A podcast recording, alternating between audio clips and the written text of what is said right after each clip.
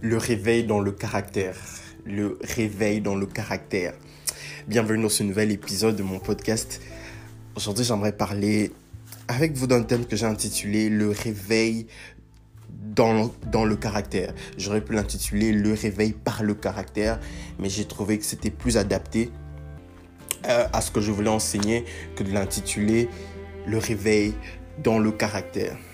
Alors, c'est un, premier épisode, c'est comme un premier épisode d'une longue série où je vais parler essentiellement du réveil dans plusieurs aspects. Aujourd'hui, je vais poser des bases importantes. Je vais, vais même pas être long. Je vais, je vais exhorter. Ce sera pas vraiment une prédication, ce sera plus une exhortation, mais avec avec des points très très très importants et ça va poser les bases sur euh, sur le grand thème du réveil. Et alors, sans plus tarder, je, vais lire ma Bible. Je vais lire dans Romains chapitre 13, du verset 11e au verset 14. Romains chapitre 13, à partir du verset 11 jusqu'au verset 14. Je lis verset 11. Cela importe d'autant plus que vous savez en quel temps nous sommes. C'est l'heure de vous réveiller en fin du sommeil, car maintenant le salut est plus près de nous que lorsque nous avons cru. La nuit est avancée, le jour approche. Dépouillons-nous donc des œuvres des ténèbres et revêtons les armes de la lumière. Marchons honnêtement, comme en plein jour, loin des excès et de l'ivrognerie, de la luxure et de l'impudicité, des querelles et des jalousies. Verset 14. Mais revêtez-vous du Seigneur Jésus-Christ et n'ayez pas soin de la chair pour en satisfaire les convoitises. N'ayez pas soin de la chair pour en satisfaire les convoitises. Alors, dans ces passages qui viennent conclure, qui viennent comme de conclure euh, une série d'enseignements extrêmement riches, Paul en quelques passages, en quelques points, en quelques phrases, il traite d'un sujet qui est très important, qui, a une importance capitale. Il nous exhorte à un certain réveil spirituel. Okay? Il dit qu'il est temps que nos esprits sortent d'un sommeil, sortent du sommeil spirituel. Et, il est temps pour nous de faire un certain nombre de choses qui correspondent aux hommes qui sont réveillés. Alors, pour déjà vous mettre dans le contexte, c'est à au réveil, si je peux l'appeler ainsi, ça intervient à la fin d'un enseignement qui vient de donner sur le comportement des croyants face aux autorités de ce monde. Si vous lisez tout le chapitre, vous allez, vous allez voir la progression. Il parle, euh, il montre comment les, les, croyants devraient se comporter face aux autorités, comment ils devaient respecter le magistrat, comment ils devaient respecter le juge, comment ils devaient payer leurs impôts et consorts. Et au verset 10, il, il, il atterrit sur, il, atterrit sur l'amour, l'amour mutuel dont, dont, dont, il faudrait faire preuve en tant qu'enfant de Dieu. Il dit au verset 10, par exemple, l'amour ne fait point de mal au prochain, l'amour est donc l'accomplissement de la loi. Donc, il commence par donner des instructions par rapport à comment nous devons nous comporter face aux autorités. Et au verset 10, il résume en fait tout cela. Il dit, OK, marchez selon l'amour. Marchez, marchez avec l'amour comme, comme leitmotiv, comme, euh, euh, comme drive, comme, comment je peux dire, comme la chose qui vous pousse à, à agir. OK? Il dit, faites tout par amour. Alors, et, c'est maintenant dans la suite de ce verset qu'il commence l'exhortation, qu'il commence en fait l'exhortation qui est notre sujet aujourd'hui. Dans la suite de ce verset, il entame le thème du réveil et c'est ce thème qui va nous concerner dans cet épisode. Il dit, cela importe d'autant plus que vous savez en quel temps nous sommes. Cela importe, c'est-à-dire tout ce qu'il vient de dire, comment les croyants devraient se comporter face aux autorités, comment les croyants devraient se comporter dans ce monde, comment ils devraient euh, euh, s'aimer entre eux, comment ils devraient aimer euh, pas seulement entre eux, comment ils devraient manifester de l'amour partout là où ils sont. Il dit, il dit maintenant, il dit, ok, voyez combien c'est important. Ce, ce, ce sujet est important non seulement parce que voilà, vous devez marcher comme ça, mais en plus de ça, nous sommes dans un temps où c'est crucial, c'est capital pour nous de marcher d'une certaine manière. Ok? Il dit cela importe d'autant plus que vous saviez en quel temps nous sommes. C'est l'heure de vous réveiller en fin du sommeil, car maintenant le salut est plus près de nous que lorsque nous avons cru. Alors, il parle du réveil, il dit que c'est l'heure de se réveiller en fin du sommeil. Et il donne le pourquoi de, de cet appel au réveil, si je peux l'appeler ainsi. Il dit, car le salut est plus près de nous que lorsque nous avons cru. Alors, lorsque l'apôtre Paul dit le salut est plus près de nous que lorsque nous avons cru, c'est tout simplement par salut là, ce n'est pas, ce n'est, ce, n'est pas euh, juste le fait d'être sauvé classiquement.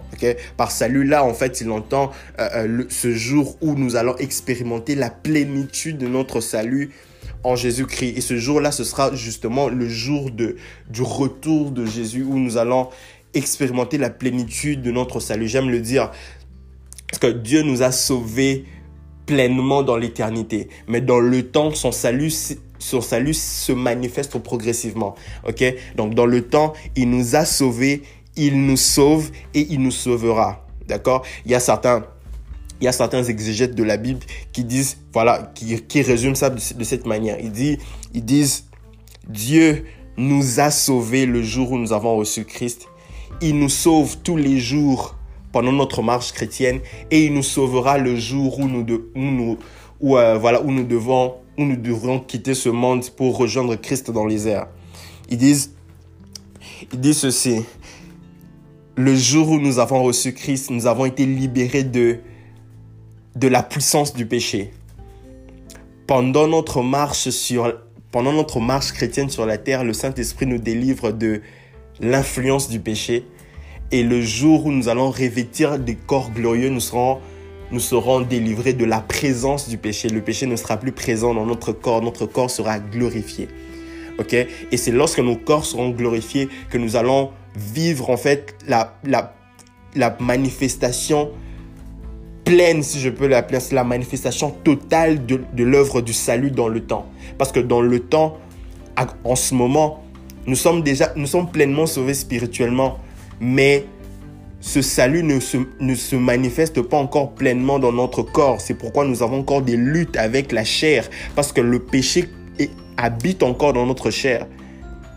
C'est pourquoi si vous lisez quelques, si vous lisez euh, dans certains endroits dans les Écritures, vous verrez que le salut est, vous, verrez que l'apôtre parfois il parle du salut mais avec un temps futur. Il dit, il dit par exemple notre délivrance approche. Il, dit euh, euh, nous sommes sauvés en espérance. Ce n'est pas qu'actuellement on n'est pas sauvés, mais c'est seulement, c'est seulement que notre salut complet se manifestera dans le temps, le jour où nos corps seront glorifiés. C'est là qu'on aura, c'est là que, là que le salut qui a été, qui a été euh, établi pleinement dans l'éternité trouvera pleinement son accomplissement dans le temps. Et c'est ce, et c'est, et c'est de ça que Paul est en train de parler ici.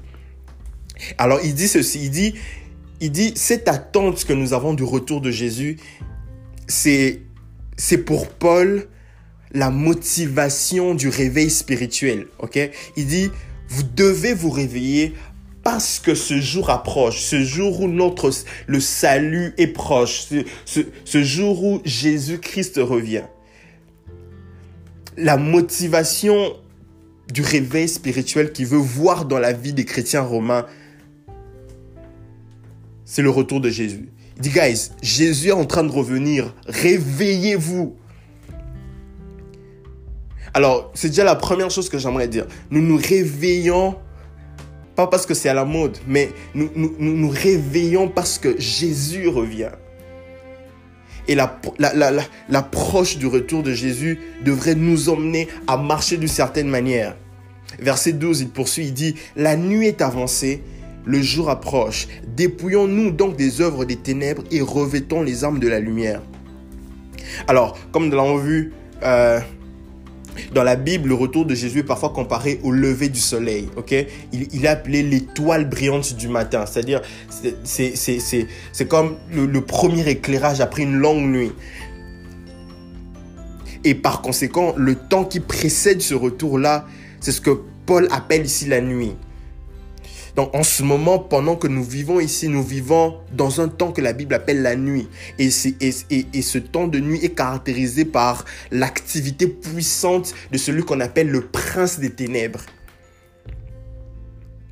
Et quelque chose de drôle, c'est que pendant ce temps de nuit, il est normal de dormir. Parce qu'en fait, les gens normaux dorment la nuit, n'est-ce pas? Les gens normaux dorment la nuit. Mais si la Bible nous demande de nous réveiller la nuit ou de rester éveillé la nuit, ça veut dire ça veut dire qu'il faut que nous soyons suffisamment captivés par quelque chose parce que tu peux pas tu peux pas rester toute la nuit éveillé. Non, c'est normal que tu dormes la nuit. Alors pour rester toute la nuit éveillé, tu dois être captivé par quelque chose. Ça peut être un travail, ça peut être, ça peut être un jeu vidéo. Il y a des gens qui restent toute la nuit en train de, en train de gamer, en, train de jouer à la PlayStation. Il y a des gens qui restent toute la nuit en train de parler au téléphone. Il y a des gens qui restent toute la nuit en train de, en train de suivre un film. C'est, il, il reste là parce qu'il est suffisamment captivé par quelque chose. Est-ce que Oh, et ce que Paul est en train de dire ici, c'est que lorsque nous nous réveillons, lorsque, lorsqu'il nous exhorte à nous réveiller dans un temps de nuit, c'est, c'est, c'est, c'est un appel, c'est un appel à être captivé par quelque chose. Oh, ok. Là, je, je, je, je sens que je commence déjà à prêcher. Mais aujourd'hui, je vais pas vraiment beaucoup prêcher. Aujourd'hui, je vais plus exhorter. L'appel au réveil, c'est l'appel à devenir, à devenir le captif de Jésus-Christ. Yes. L'appel au réveil, c'est un appel à être tellement captivé par Jésus-Christ qu'on est réveillé spirituellement. Alors, puisqu'on en parle, vous savez, c'est possible de faire beaucoup de choses tout en étant endormi devant Dieu. Ah ouais, c'est possible de faire beaucoup de choses tout en étant endormi. Parfois, les gens parlent dans leur sommeil, n'est-ce pas? Ouais, Parfois, les gens entendent même des choses dans leur sommeil. Parfois, ils marchent tout en dormant. Ça existe. Il est là, il marche, mais il n'est pas conscient de, ce qui se passe. Parfois, les gens chantent même dans leur sommeil. Alors, ces personnes, ils sont ce qu'on appelle des somnambules. Des somnambules.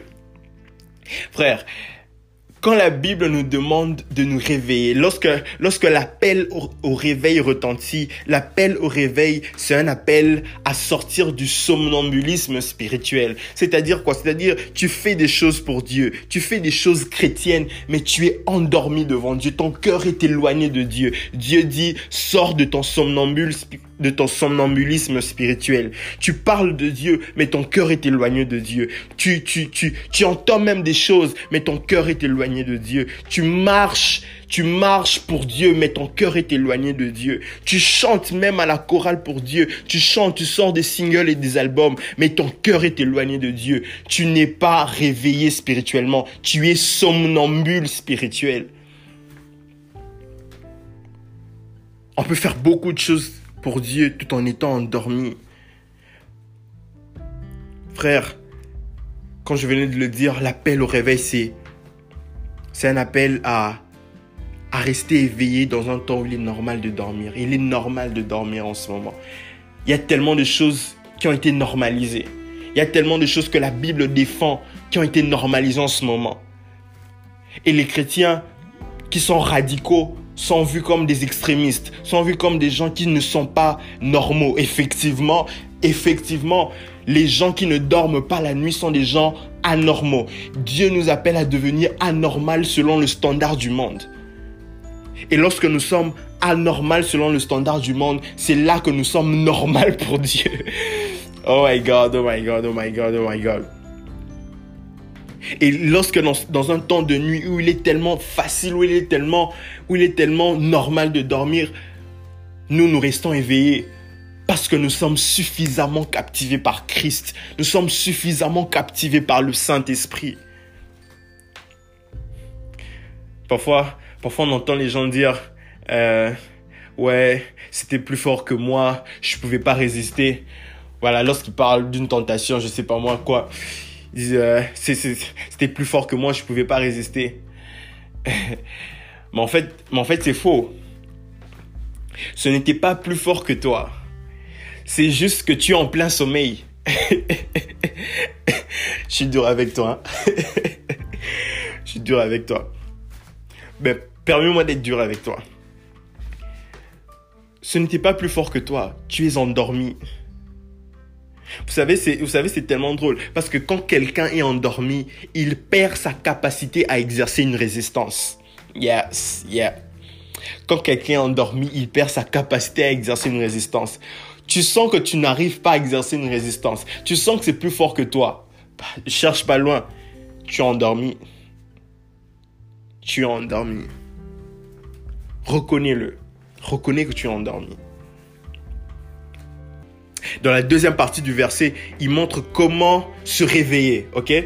Donc, il ne suffit pas de savoir qu'on est endormi. Il ne suffit pas qu'on, ne suffit pas qu'on nous dise tout simplement, voilà, réveillez-vous. Il nous faut, il nous faut euh, les étapes, savoir comment se réveiller, comment, comment sortir du sommeil spirituel. Et dans la deuxième partie du verset, il montre comment se réveiller en des termes pratiques. L'apôtre dit, dépouillons-nous donc des œuvres des ténèbres et, et revêtons les armes de la lumière. Ok, en d'autres termes, ce qu'il est en train de dire, c'est ceci. Engageons-nous dans un combat spirituel. Ok, let me break this down. Paul utilise ici une image militaire. Il utilise l'image militaire de l'armure. En fait, c'est l'image de quelqu'un qui se réveille soudainement et il découvre qu'il est dans un, dans un campement militaire. Il découvre qu'il est dans un campement militaire qui se prépare à une bataille, qui se prépare à une bataille imminente. C'est, c'est, un homme, il se réveille, se trouve dans un campement militaire et il se rend compte que ce, dans ce campement-là, il y, a, y a un combat qui arrive très, très, très, très bientôt. Il y a une bataille qui est imminente. Et chaque militaire est en train de porter son armure, est en train de porter son arme. Et lui se réveille, il trouve, il trouve cette atmosphère-là. Alors, lorsque Paul est en train d'utiliser cette image, il, veut dire ceci, il veut dire que nous sommes dans un conflit, nous sommes en plein conflit, nous sommes en pleine bataille, nous sommes en pleine guerre et nous devons nous réveiller, non pas pour aller, non pas pour aller relaxer, non pas pour montrer nos vêtements, nos voitures, non pas pour montrer nos, buildings, mais nous devons nous réveiller afin de combattre spirituellement. Nous devons nous réveiller afin, afin de, afin d'engager, afin de nous engager dans cette lutte spirituelle dans ce temps de nuit. Frères et sœurs, l'appel au réveil, c'est un appel au combat spirituel. Il y a un prophète dans l'Ancien Testament qui en parle. Il en parle dans le prophète Joël, il en parle dans Joël chapitre 3 au verset 9. Il déclare ceci. Publiez ces choses parmi les nations. Préparez la guerre réveiller les héros. Oh my God. Qu'ils s'approchent, qu'ils montent. Tous les hommes de guerre. Tu es un homme de guerre. Si l'appel du réveil si l'appel du réveil retentit dans ton esprit, c'est parce que tu es un homme de guerre. Même si en ce moment tu es endormi, même si en ce moment tu es en plein sommeil. Oh, si l'appel du réveil semble te concerner, c'est parce que tu es un homme de guerre. C'est parce que tu es un héros et tu dois te réveiller pour combattre. Pour combattre pour les choses qui sont importantes pour toi. Pour combattre pour le royaume. Pour combattre pour la cause de Christ dans le monde. Pour combattre. Nous sommes dans une guerre spirituelle. Et nous ne pouvons pas rester endormis. J'aime une chose, lorsqu'il dit au verset 12, il dit, dépouillons-nous donc des œuvres des ténèbres. Dans d'autres versions, il est dit, mettons de côté. Alors, le terme se dépouiller là ou mettre de côté, c'est traduit, c'est traduit du grec euh, apotitemi. Apotitemi veut dire enlever quelque chose comme on enlève un vêtement. C'est-à-dire, quand il dit dépouillez-vous des œuvres des ténèbres, c'est comme si les œuvres des ténèbres étaient un vêtement au-dessus de toi. Et il faut enlever ce vêtement-là. Alors, c'est intéressant parce que c'est le même mot qui a été utilisé lorsqu'on devait enlever à Étienne ses vêtements pour le lapider. Et après qu'on ait enlevé ses vêtements, ces vêtements ont été déposés à côté de Saul, qui est devenu plus tard l'apôtre Paul. Alors, si Étienne tarde à se faire dépouiller, c'est Saul qui tarde à se convertir. Oh. Oh my God. Si Étienne tarde à se faire dépouiller, c'est Saul qui tardera à se convertir. Parce qu'Étienne doit mourir avant que Saul ne se convertisse. Frère, lorsque nous nous dépouillons de l'ancien vêtement des œuvres des ténèbres, nous provoquons la conversion d'un pécheur. Alléluia. Ensuite, Paul, il décrit les œuvres des ténèbres et les groupe en, il les groupe en trois catégories. Il forme trois groupements des œuvres des ténèbres. Voilà, ces trois groupements ne sont pas, ne sont pas une liste exhaustive, c'est, c'est, une liste représentative. Ça représente pas, ce, ce n'est pas tout ce qui existe en termes, ce n'est pas tout ce qui existe en termes des œuvres des ténèbres, mais ça représente quelque chose de fort que je vais expliquer ici et j'aimerais que vous soyez très attentifs. Premièrement, il dit, il dit, marchons honnêtement comme en plein jour, loin des excès de l'ivrognerie. Deuxièmement, il dit, nous devons marcher loin de la luxure et de l'impudicité. Bref commentaire, le, le, le, le, mot luxure, le premier mot luxure ici, ça fait référence aux relations, aux relations sexuelles avant le mariage. Il est traduit du, il est traduit du grec koité, qui a, aussi donné le mot français d'ailleurs coït, qui fait référence à un rapport sexuel. C'est là que se trouve l'idée. Le, le mot impudicité ici, c'est un mot particulier parce que dans dans dans dans d'autres passages impudicité traduit par autre chose. Ici, il, choisit un terme qui est qui est spécial. Il choisit un terme en fait qui signifie qui signifie à peu près la même chose que luxure, mais le mot impudicité ici ça signifie une luxure dont on n'a plus honte, c'est-à-dire une luxure sans frein, sans retenue, sans honte. Ça veut dire, ça veut dire euh, euh, euh une, une, une, luxure, une luxure qu'on qu'on admet. Ok? Ça a été traduit d'un mot qui signifie absence de contrainte. Vous, vous, vous vivez comme si vous aviez le droit de le faire, comme si vous aviez le droit de vivre dans la publicité. C'est ce qui veut dire, comme si vous aviez le droit de vivre dans la luxure. Et ensuite, vous utilisez ce genre, vous utilisez euh, euh, votre comportement, votre vie impudique comme une licence et ensuite vous faites même des choses chrétiennes. Vous voyez ça? Donc, le, premier mot luxure, ça parle de l'immoralité sexuelle. Le deuxième mot impudicité, ça parle de l'immoralité sexuelle, mais dont on ne rougit plus. L'immoralité sexuelle qu'on a comme acceptée dans sa vie. L'idée derrière l'impudicité ici, J'insiste là-dessus parce que c'est très capital. L'idée derrière impudicité ici, c'est l'idée d'une personne qui ne se soucie même plus de ce que les gens pensent de son immoralité sexuelle. Et il a, il, commence, il arrive à un stade où il commence à l'afficher ouvertement. Il commence à en parler même avec une dose de fierté. Frère, on en, on en parle plus tellement. Mais l'appel au réveil, c'est aussi un appel à sortir de l'immoralité sexuelle. Ouais, ouais. Je, je, je sais que c'est pas ce que tu as envie d'entendre, mais, mais je peux pas te dire ce que tu as envie d'entendre. Je te dis ce qui est écrit dans la parole de Dieu. L'appel au réveil, c'est un appel à sortir de l'immoralité sexuelle. Et vous savez, quelque chose de très important que j'aimerais que vous sachiez, c'est que il y a pire que, que celui qui pêche. Il y a pire que celui qui pêche pire que celui qui pêche, c'est celui qui veut commencer à justifier son péché. Ça, c'est, le top des tops. C'est celui qui, veut commencer à justifier son péché. Il cherche à le rendre rationnel ou raisonnable. Tu vis dans le péché, mais tu ne rougis plus. Troisièmement, il dit, nous devons marcher loin des querelles et des jalousies.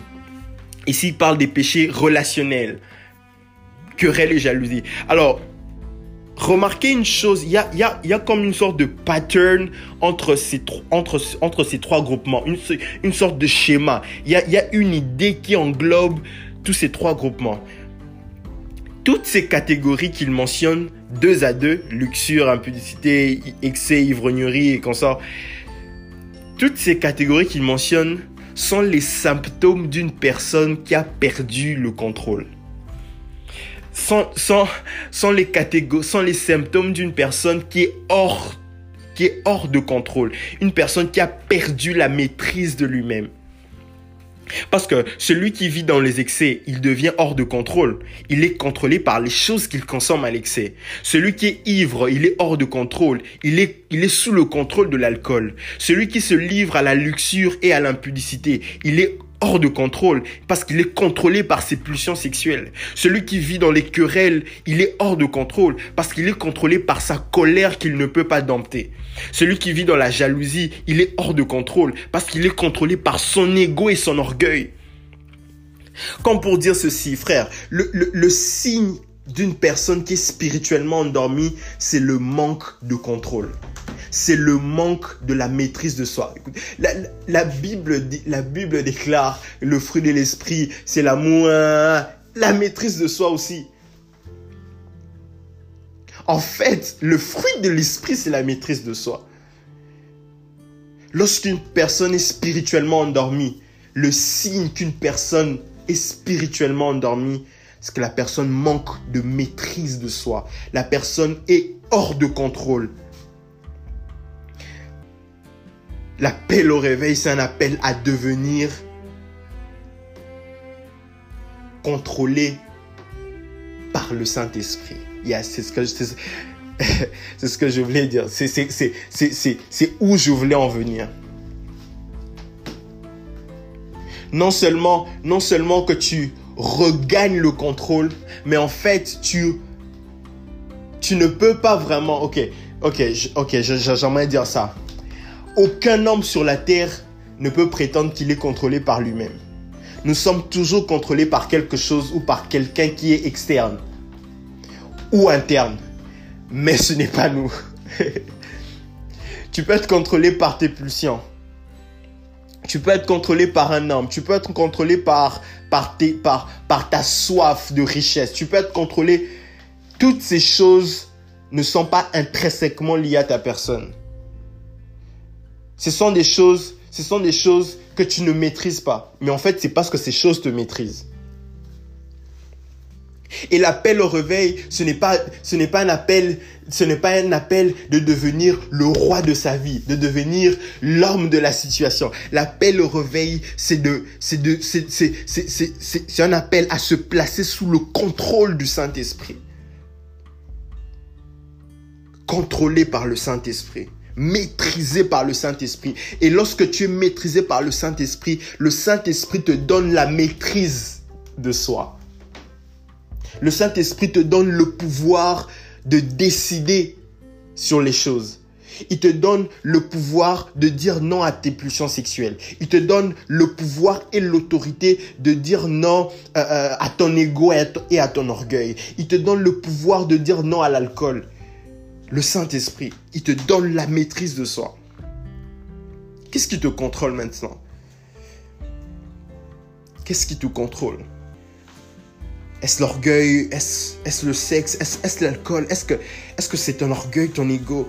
Frère, tout ce qui te contrôle occupe exactement la place du Saint-Esprit dans ta vie.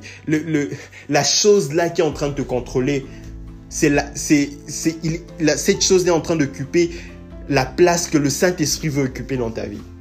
Parce que le Saint-Esprit veut te contrôler. Le Saint-Esprit veut te diriger, il veut t'influencer, il veut te conduire et te guider.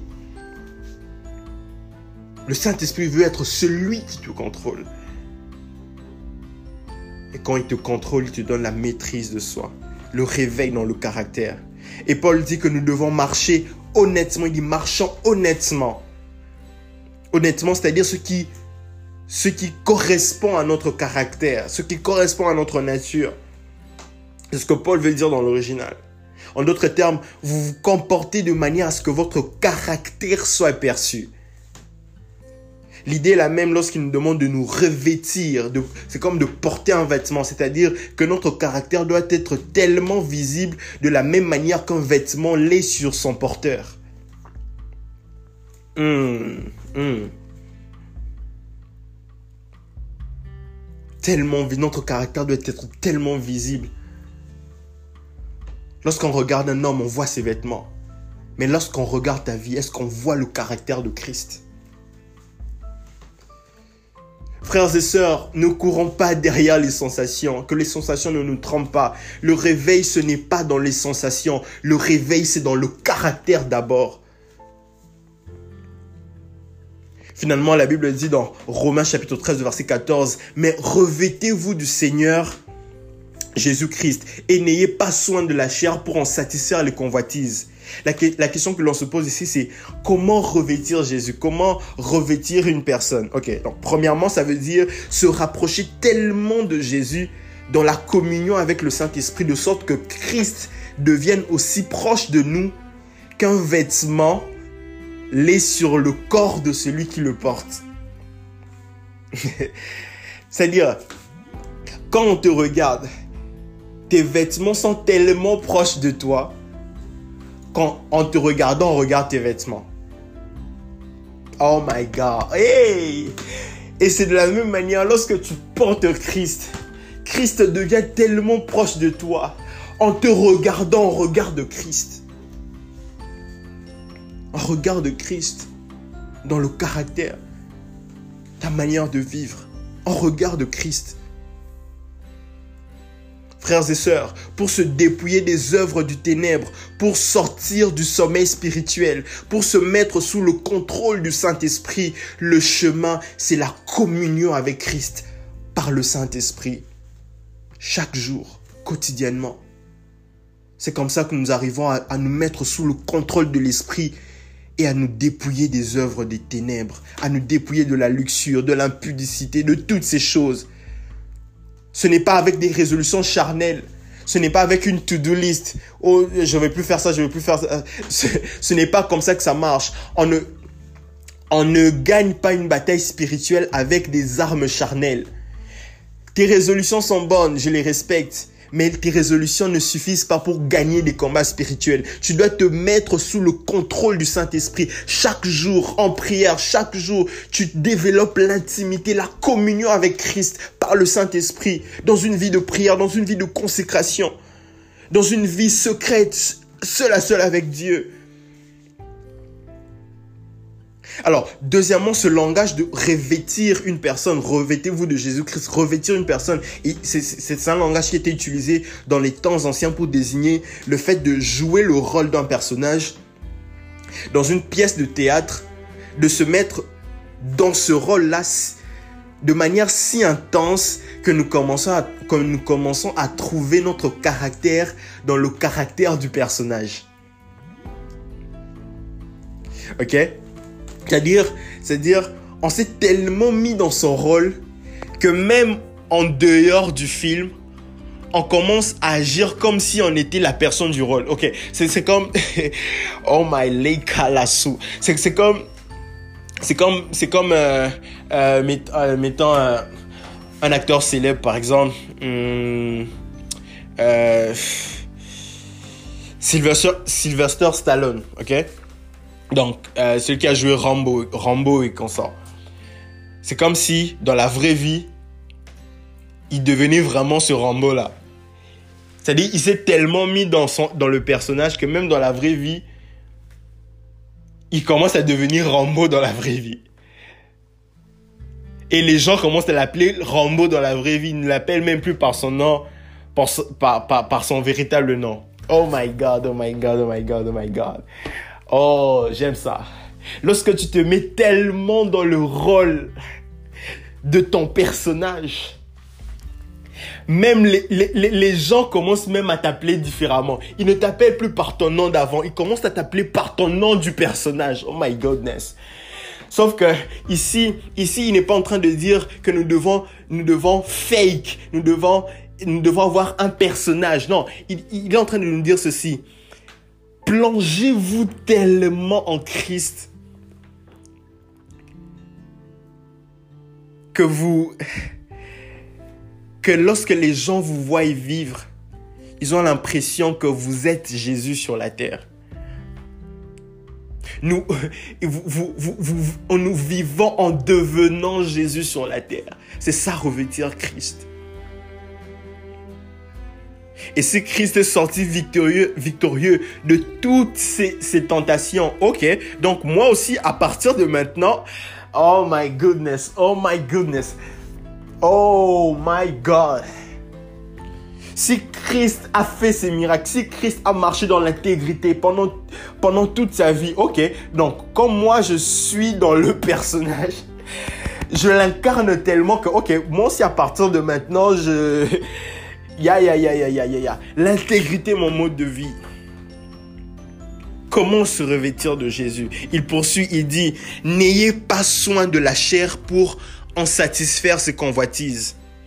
Alors j'aimerais préciser une chose ici, c'est que le soin du corps n'est pas interdit par ces paroles. Il y a des gens qui, qui voilà, ils lisent cette parole et puis commencent à, négliger leur corps, ils, commencent à négliger leurs accoutrements, ils commencent à laisser les cheveux, les barbes et consorts parce qu'il faut pas prendre soin de la chair. Non, c'est différent. La Bible dit n'ayez point soin de la chair. La Bible n'a pas dit n'ayez point soin du. La Bible n'a pas dit n'ayez point soin du corps. Le corps et la chair c'est différent. Le corps, c'est ce que nous voyons, c'est notre, c'est ce que nous voyons. La chair, c'est le principe qui régit le corps. Ok, la chair, c'est comme tout, c'est comme euh, l'ensemble des activités qui se passent dans notre corps, mais ce n'est pas notre corps en fait. Notre corps était, notre corps est le temple du Saint-Esprit. D'ailleurs, c'est ce que la Bible dit. Et celui qui honore le temple, Dieu l'honorera. Nous sommes appelés à honorer notre corps. Nous sommes appelés à garder notre corps en bonne santé, à, à, à, à, revêtir nos corps. La Bible dit si Salomon dans toute sa, la Bible, Jésus dit Salomon dans toute sa gloire n'a pas été vêtu comme l'un de. C'est-à-dire Dieu prend soin de nous vêtir. Il, il, il, like he cares about this. Ok? Donc, ce n'est pas un appel à à mépriser son corps, mais c'est un appel à mépriser la chair. C'est différent. Alors, la chair ici, ça représente toutes nos convoitises, tous nos désirs impurs, les œuvres des ténèbres qui sont essentiellement liées à la chair. La chair, c'est la porte d'entrée du diable dans notre vie. Ce que nous devons déjà savoir. Le diable ne peut rien faire contre nous s'il n'a pas sollicité notre chair. La chair, c'est comme son partenaire. C'est comme, c'est comme lorsqu'il vient pour nous, pour nous atteindre, il cherche notre chair. Il cherche nos convoitises. Il cherche nos désirs. Il cherche les choses qui nous excitent. Alors l'apôtre Paul nous pose la question, voulez-vous vous revêtir de Christ?